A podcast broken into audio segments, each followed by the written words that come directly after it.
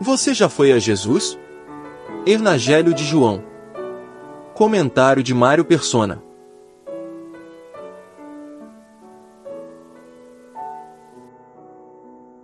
Ao dirigir-se aos judeus, Jesus faz questão de lembrá-los da promessa revelada pelo, pelos profetas do Antigo Testamento: e serão ensinados por Deus. E ele conclui dizendo que todo aquele que do Pai ouviu e aprendeu, vem a mim. Alguns dizem que depois de ouvir e aprender do Pai, cabe a você decidir se crê ou não em Jesus. Não é o que Jesus diz aqui. Ele não diz que todo aquele que do Pai ouviu e aprendeu poderá vir a mim, mas vem a mim. Ir a Ele é consequência direta de ouvir e aprender do Pai, e não uma questão de escolha. Se você ouviu e aprendeu do Pai, não há mais como escapar, você irá a Jesus. Por estar espiritualmente morto, o ser humano é incapaz de aprender do Pai e reagir a qualquer estímulo espiritual. O homem natural não compreende as coisas do Espírito de Deus, porque lhe parecem loucura, escreveu Paulo, e não podem entendê-las porque elas se discernem espiritualmente. Se você não, não receber a vida que vem de Deus para ser capaz de aprender dele, continuará achando a palavra de Deus uma grande tolice. Ninguém pode vir a mim se o Pai que me enviou não o trouxer, é o que Jesus diz. Portanto, ir a Ele não é uma questão de escolha sua. A sua escolha é naturalmente não ir a Ele. Mas se Deus escolher que você vá, não adianta espernear, o seu destino é o céu. Então, por que Jesus diz no capítulo 5 do Evangelho de João: vocês não querem vir a mim para terem vida? Não seria uma questão de escolha querer ir a Jesus?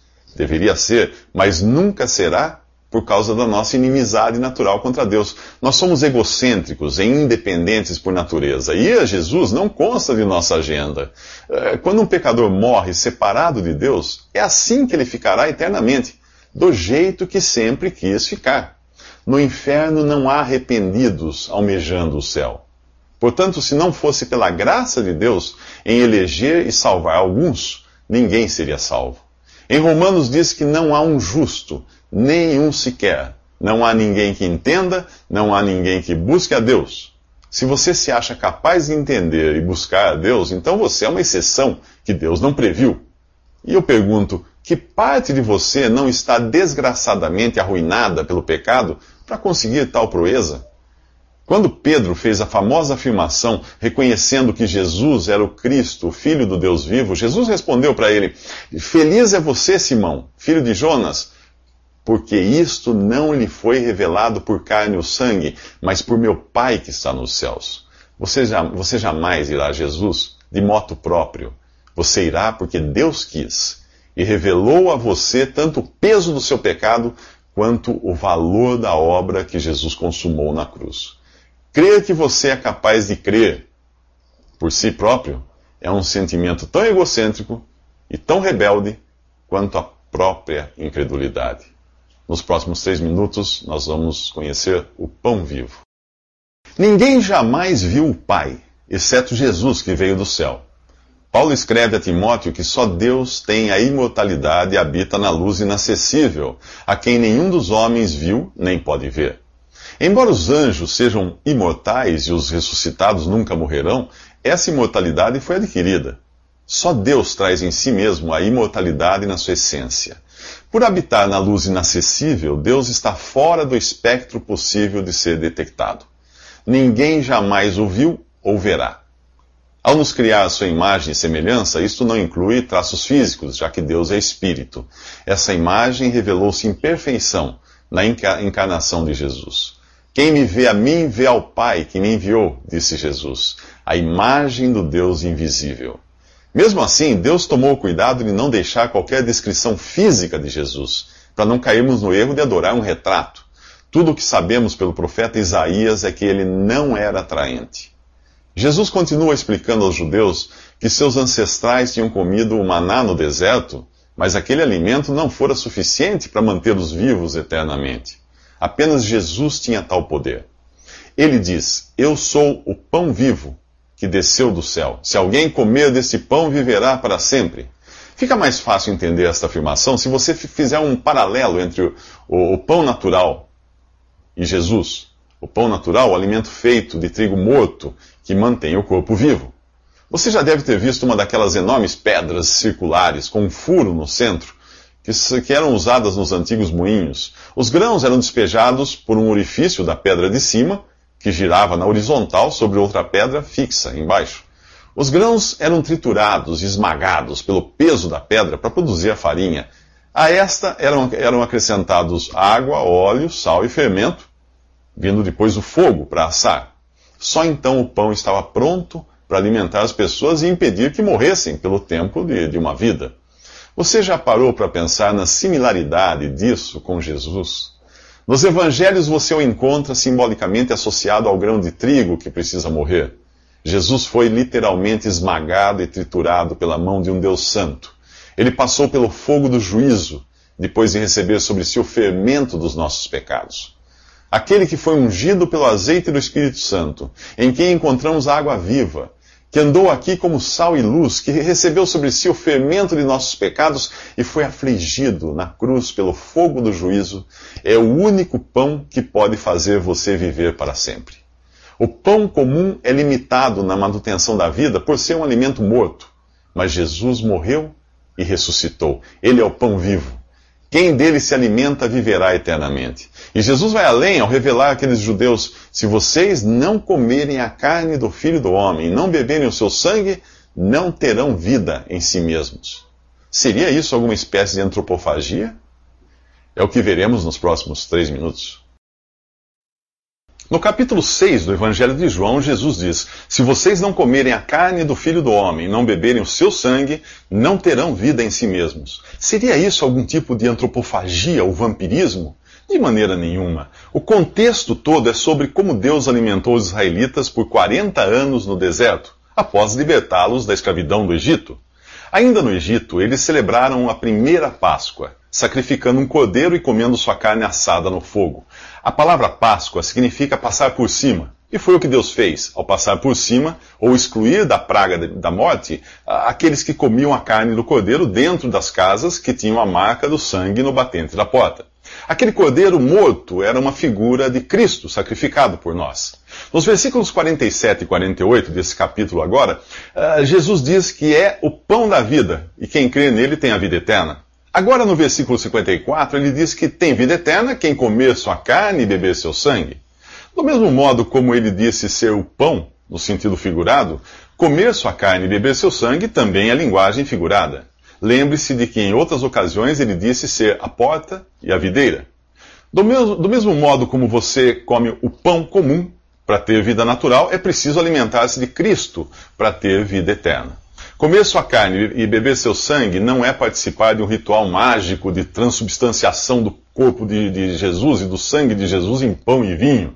Ninguém tem o poder de transmutar seu corpo ressuscitado e incorruptível em matéria corruptível. Isto seria negar a imutabilidade da ressurreição. O cristianismo não é um ritual pagão de magia e transmutação, e o cristão não é um vampiro antropófago.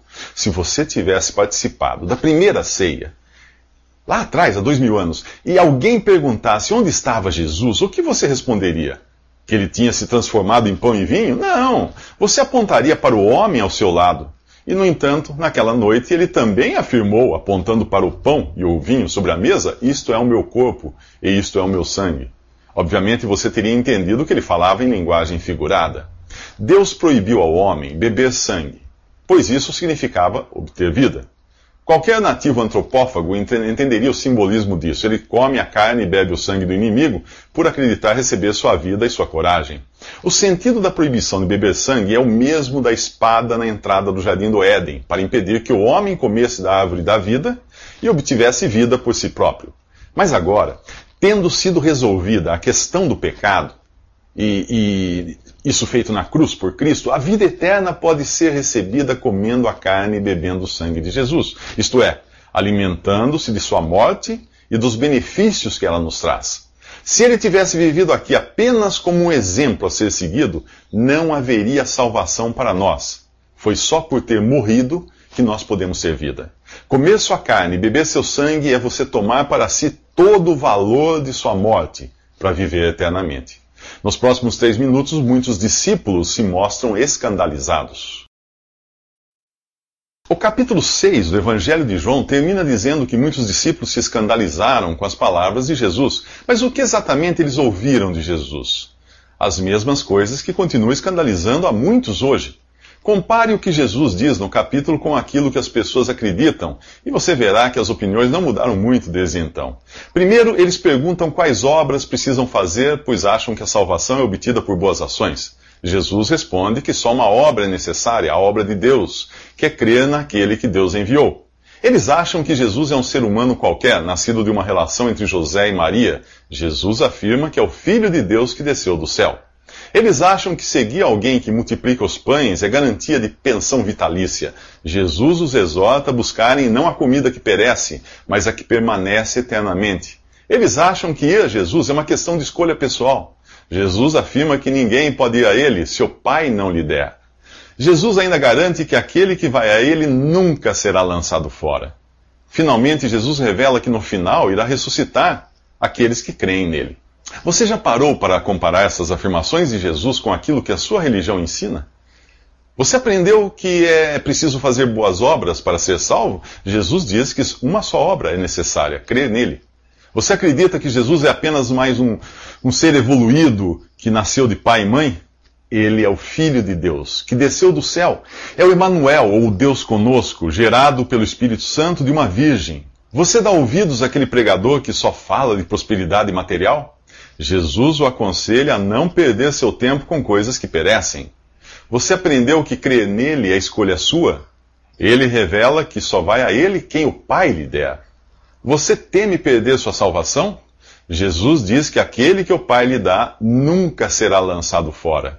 Você acredita em reencarnação? Jesus fala de uma única ressurreição. Como se não bastasse, ele diz que é preciso comer sua carne e beber seu sangue para ter vida eterna. Isso significa que só obtemos vida através de sua morte e não da imitação de sua vida exemplar. Para alguns que achavam que ele falava em literalmente engolir pedaços de, de, sua carne, Jesus revela que a carne para nada aproveita, mas é o espírito que vivifica.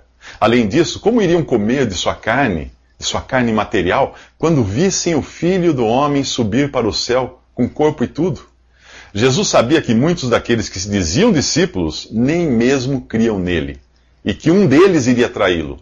Assim é hoje na cristandade professa. Existem os que foram salvos pela fé em Jesus, existem aqueles que se escandalizam com essas afirmações dele, e os que estão traindo, mais interessados no dinheiro que querem ganhar às custas dele. Em que classe você se enquadra? Nos próximos três minutos, Pedro fala do seu interesse em Jesus e nada mais.